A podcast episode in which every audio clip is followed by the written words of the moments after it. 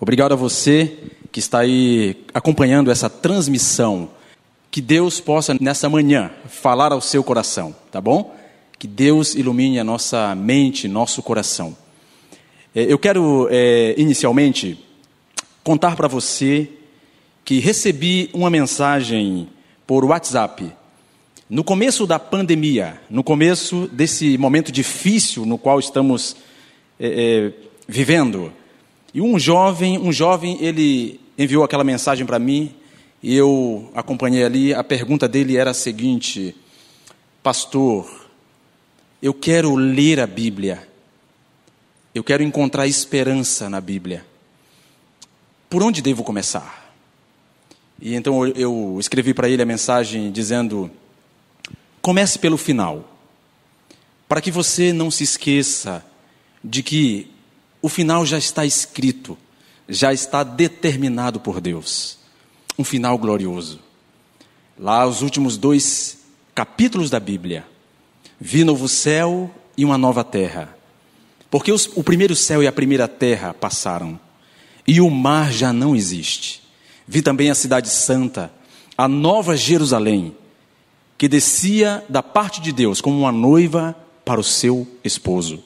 Então ouvi grande voz vinda do trono dizendo: Eis o tabernáculo de Deus com os homens. Deus estará com eles, eles serão povos de Deus, e Deus mesmo estará com eles. E lhes enxugará dos olhos toda lágrima, e a morte já não existirá. Já não haverá luto, nem pranto, nem dor, porque as primeiras coisas passaram. Mais recentemente, há uma semana, recebi uma outra mensagem. Entre as muitas mensagens que ali na Rádio Novo Tempo, aqui em Porto Alegre, nós temos recebido. A mensagem dizia assim: Meu casamento acabou. Eu tenho dívidas acumuladas. Meu salário é baixo e eu não consigo pagar as minhas contas. Está difícil. Tenho dois filhos, tenho que sustentá-los. Não consigo sequer pagar direito o meu aluguel, o aluguel onde moro. Vale a pena viver? Essa foi a, o final, esse foi o final da mensagem. Vale a pena viver? Depois de um diálogo com aquele, aquele homem, ele ainda afirmou assim: Eu não tenho coragem de me matar. Mas eu me pergunto se ainda vale a pena viver. Meu querido, você que me acompanha nesse momento, tanto eu quanto você temos vivido dias muito difíceis. Essas experiências de pessoas perguntando sobre o porquê. Por que tanto sofrimento? Por que tantas lágrimas? Lágrimas que são exteriorizadas, outras tantas que caem dentro encharca o coração da gente. Tanto sofrimento. E eu fico perguntando que deve haver nesse momento, deve haver nesse momento alguém que acompanha essa transmissão e que também tem em seu coração um grito, um clamor que vai até o céu. Eu gostaria de lembrá-lo, meu querido amigo, minha querida amiga, de que o poeta Leandro Gomes de Barros, que viveu no século XIX, lá na Paraíba, ele afirmou em um poema exatamente esse clamor que está no coração de tantas pessoas nesse momento de crise, de sofrimentos, de pandemia. Um clamor que traduz muito bem. Ele começa dizendo: Por que existem o mal e o sofrimento humano? E diz: Se eu conversasse com Deus, iria lhe perguntar: por que é que sofremos tanto quando se chega para cá? Perguntaria também: como é que ele é feito? Que não dorme, que não come e vive assim desse jeito? Por que é que ele não nos fez do mesmo jeito? Por que existe uns felizes e outros que sofrem tanto? nascemos do mesmo jeito, vivemos no mesmo canto. Quem foi temperar o choro e acabou salgando o pranto? Repetindo, quem foi temperar o choro e acabou salgando o pranto? Meu querido, a palavra de Deus aponta de que Deus acompanha o sofrimento dos seus filhos, de que Deus olha do céu e vê as lágrimas de cada pessoa que nesse momento sofre e chora. Ele viu as lágrimas de Eva quando esta chorou porque Abel foi assassinado pelo próprio irmão. Ele viu, antes de tudo, as lágrimas de Adão e Eva quando eles choraram, quando a primeira folha de uma árvore caiu lá no jardim do Éden. Deus viu as lágrimas de Jó, um pai que chorou porque perdeu dez filhos, Satanás os matou, literalmente. Deus vê as lágrimas solitárias de alguém que chora e que é esquecido pela vida. Deus também viu, e não só viu, mas chorou junto conosco, quando vimos na face de Cristo as suas lágrimas Deus sente o gosto salgado das minhas lágrimas e das suas, queridos. É por isso que nessa manhã eu venho afirmar para você que de repente está chorando porque perdeu alguém, porque o Covid-19, o vírus, ceifou a vida. Alguém que perdeu a vida nesse momento, tantas pessoas. Deus vê as lágrimas de cada um. Ele também vê a angústia, a sua angústia, por não poder fazer nada a morte ela vem fria e silenciosa, mas há uma voz que vem do céu e cala fundo em nossos corações. A mensagem dessa manhã tem como título A Última Lágrima. A Última Lágrima. E eu gostaria de convidá-lo nessa manhã a responder à pergunta: quem são aqueles que serão consolados pela própria mão de Deus? Quem receberá o consolo final? Eu gostaria que você prestasse atenção e agora lesse comigo Apocalipse capítulo 7, versículo 9 a 17. Acompanhe na sua Bíblia, acompanhe na tela. Apocalipse capítulo 7, versículo 9 em diante.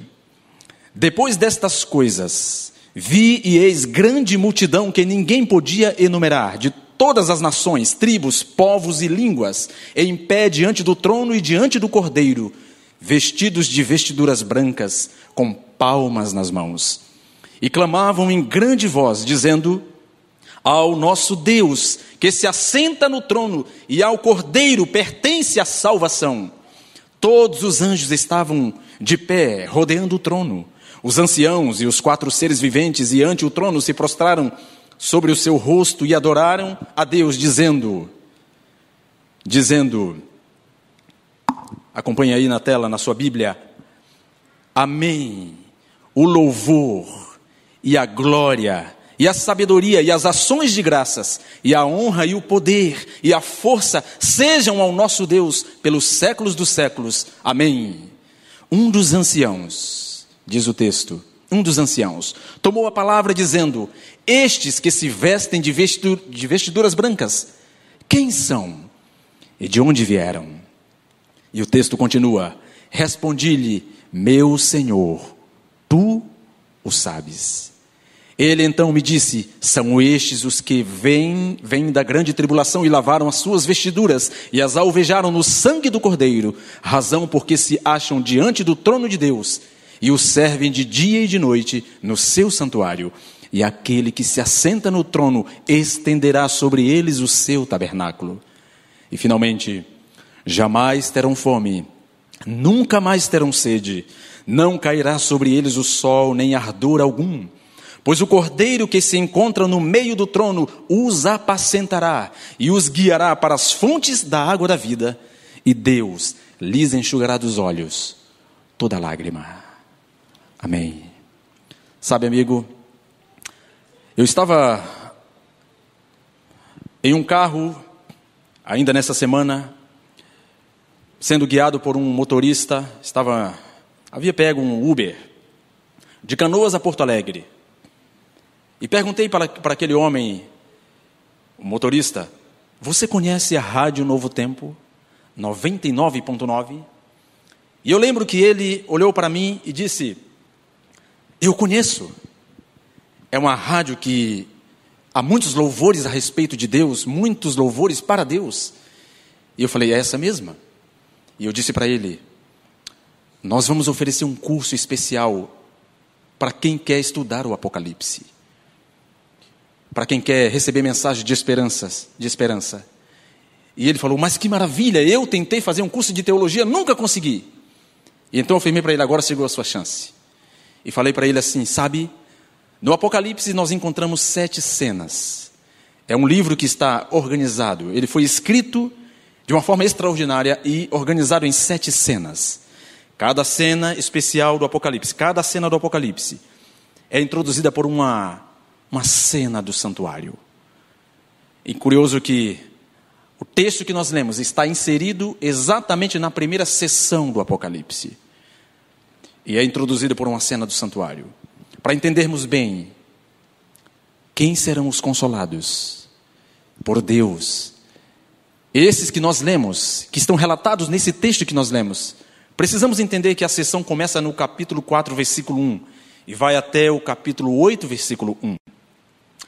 O capítulo 4 você encontra o trono de Deus, o Senhor entronizado e sendo adorado, porque Ele é santo, porque Ele é o Criador, Louvores são entoados, seres, quatro seres viventes ali, com seis asas, lembrando a visão de Isaías capítulo 6.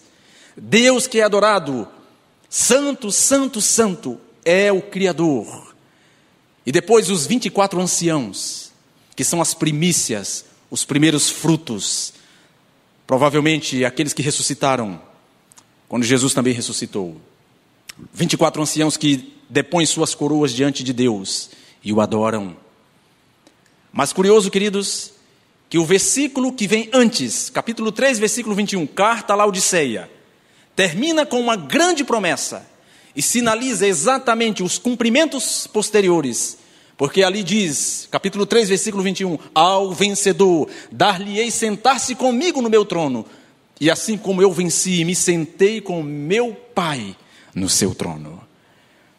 E você vê o desdobramento dessa promessa maravilhosa, querido, para mim e para você, promessa maravilhosa para nós.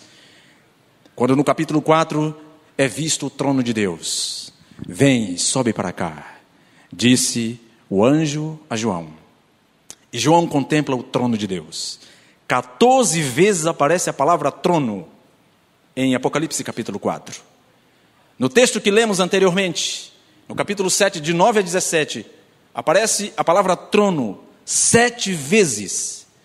E no capítulo 5, cinco vezes. Isso diz uma coisa para você? Trono, no Apocalipse, tem que ver com o domínio de Deus, o reino de Deus, que contrapõe ou que está em antagonismo com o reino de Satanás. Há um conflito, há uma batalha espiritual, há uma guerra cósmica entre o bem e o mal, entre Deus e o diabo e o capítulo 4, que introduz a sessão do livro do Apocalipse, que estamos analisando, mostra que há uma vitória reservada para o povo de Deus, porque Deus está em seu santo trono. Ele tem o um controle da história, da história humana. Ainda que pareça para você, querido ouvinte, querido amigo, você que assiste essa transmissão nessa manhã, ou que virá assistir depois, você que está assistindo aí depois de alguns dias, saiba que Deus está no controle, ainda que pareça que Ele está distante. Ele está em seu santo trono. E no capítulo 4, portanto, você vê aí o próprio Deus sentado em seu trono, sendo adorado, mas no capítulo 5, aparece um outro personagem. João ouve, porque ele está chorando. Ele viu que há um rolo nas mãos do próprio Deus com sete selos, e ninguém foi encontrado digno de abrir os selos. Ninguém. E João percebe a seriedade, porque o destino das nações está ali. Ele então chora, e ele ouve uma voz dizendo: Não chore, eis que o leão da tribo de Judá venceu, ele é digno. E quando João, depois de ouvir que o leão está vivo e está no trono, ele olha e percebe, ele vê um cordeiro. Ele ouve a respeito de um leão e vê um cordeiro. O cordeiro que foi morto e que reviveu E ali no capítulo 5, eu leio para você, versículo 9: e entoava um novo cântico, dizendo: Digno és de tomar o livro e de abrir-lhe os selos, porque foste morto, e com teu sangue compraste para Deus os que procedem de cada tribo e língua, povo e nação. Sim, querido amigo, é Jesus. E ele toma o livro, e o cordeiro que é Jesus, ele abre o livro. E vem então o capítulo 6 de Apocalipse. Cada selo, os primeiros quatro selos, realçam ali inicialmente a vitória do cristianismo, do povo de Deus, o evangelho que avançou no primeiro século, mas depois juízos de Deus por causa da quebra da aliança, o povo de Deus abandonando os princípios da palavra de Deus.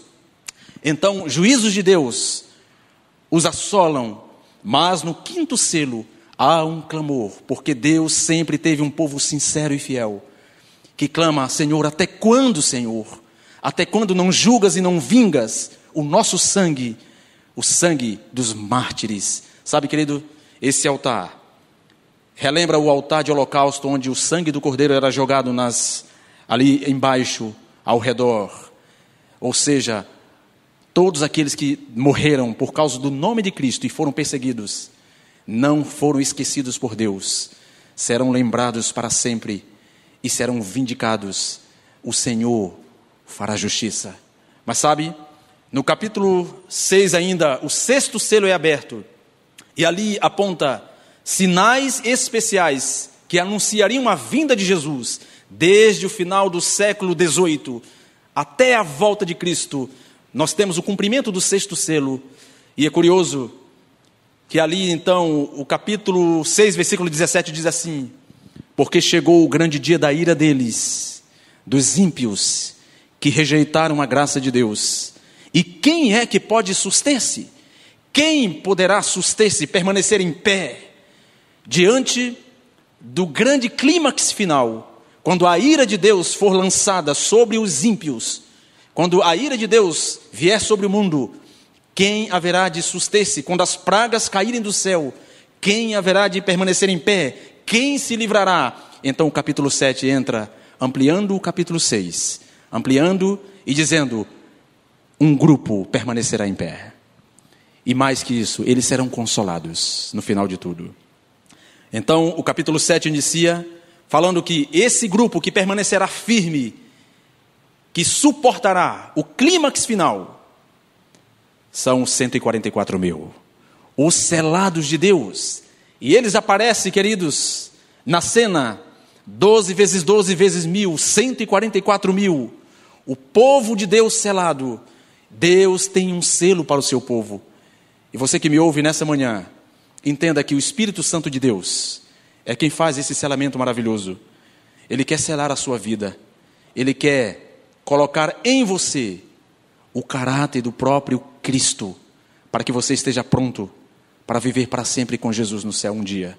Mas sabe, o número é mencionado como o censo de Israel, porque de fato 144 mil são o exército do Senhor, que vencerá o último engano da terra, que suportará e passará pela, pela grande tribulação anunciada em Daniel capítulo 12, uma grande angústia que virá sobre o mundo, mas o povo selado de Deus será protegido pelo selo do Senhor serão marcados em seu caráter pelo Espírito Santo de Deus que coloca a lei de Deus em nosso coração, que escreve a lei de Deus em nosso coração.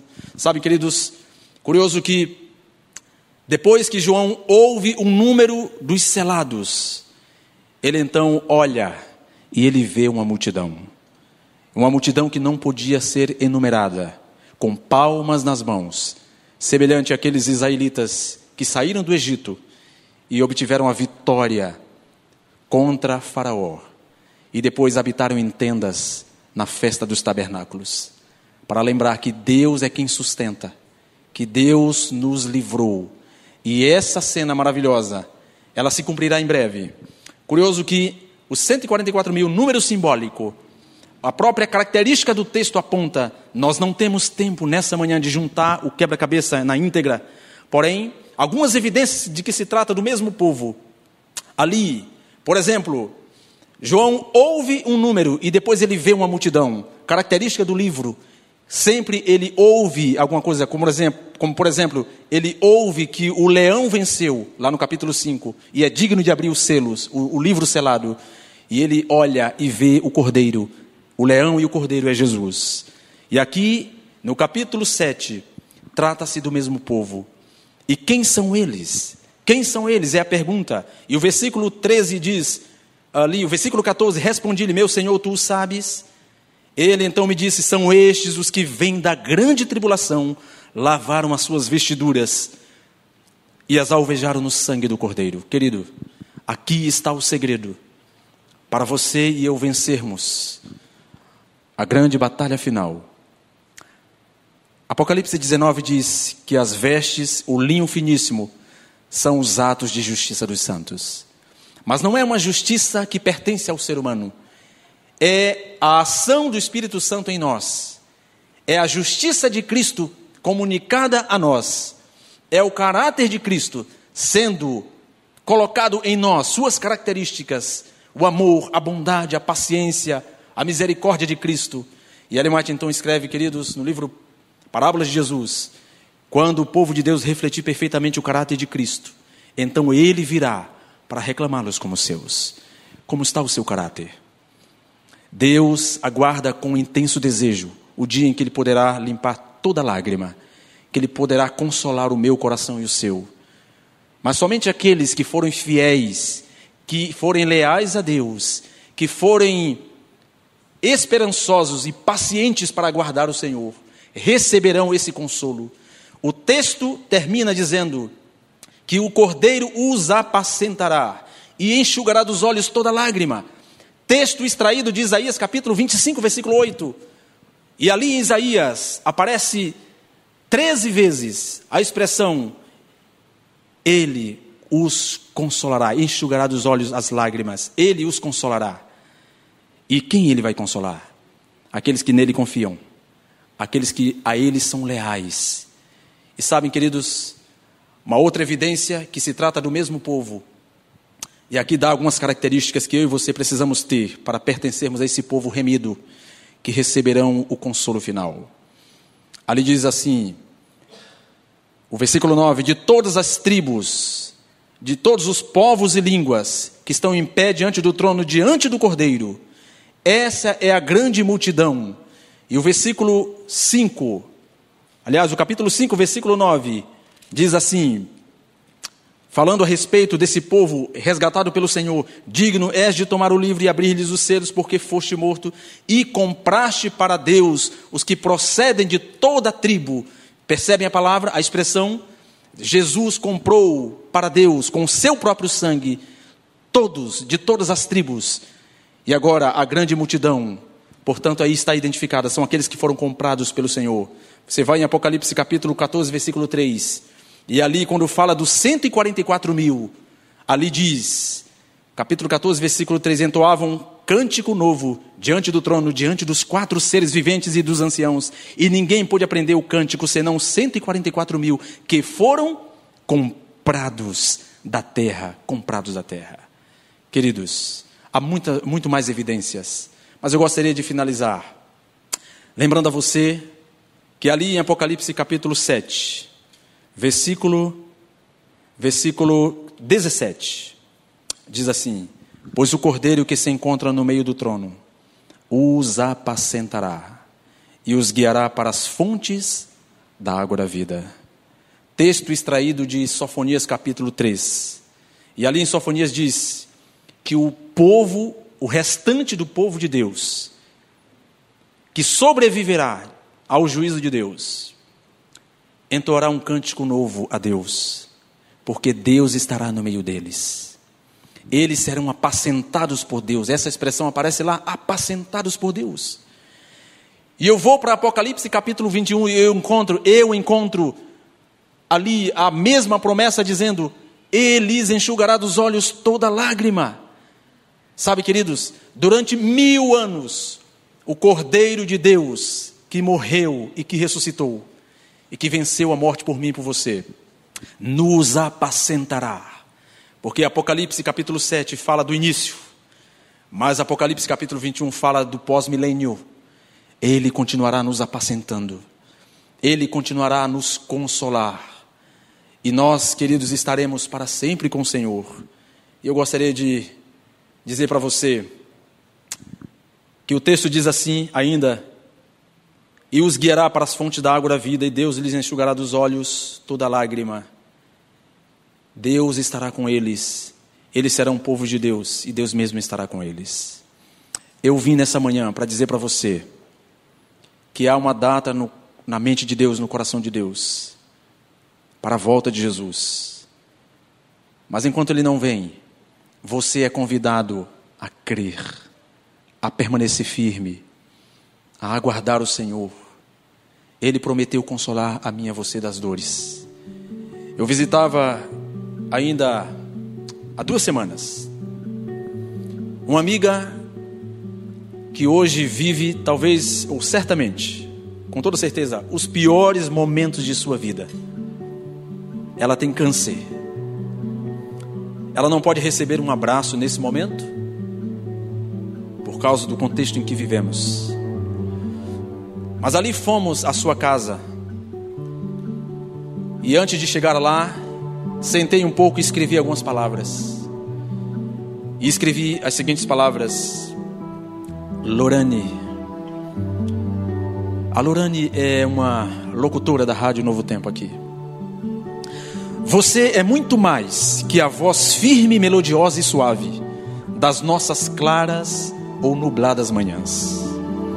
Alguém que, a despeito da dor, tal qual uma rosa macerada, o belo perfume de Cristo exala. Você é mais que a voz que ressoa em cada canto e recanto dos corações ouvintes. Alguém que, a despeito da dor, sumariza no riso e no pranto uma vida que vale a pena ser vivida. Você não é somente a voz, já é a mensagem porque nos ensina em silêncio que em Deus tudo faz sentido, que à sombra do Onipotente existe paz, inexplicável paz. A Lorane aguarda o dia, assim como eu e você, em que Jesus, o próprio Cristo, enxugará dos nossos olhos toda lágrima, todo sofrimento. Eu aguardo esse dia ansiosamente, e eu sei que você também.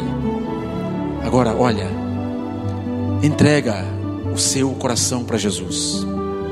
Somente Ele pode purificar o seu coração e torná-lo puro como um cordeiro. Característica dos selados.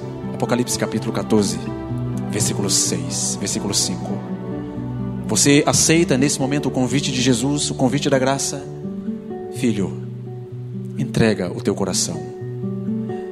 Quando ele prometeu que nos assentaríamos em tronos, para que ele pudesse nos consolar, ele também disse: Eis que estou à porta e bato. Se alguém ouvir a minha voz e abrir a porta, entrarei em sua casa, cearei com ele e ele comigo. Deixa Cristo entrar na sua vida, em seu coração, permita que ele lhe console pelo seu Santo Espírito, na certeza de que em breve ele, com a própria mão, enxugará definitivamente a sua última lágrima, a minha última lágrima, em nome de Jesus.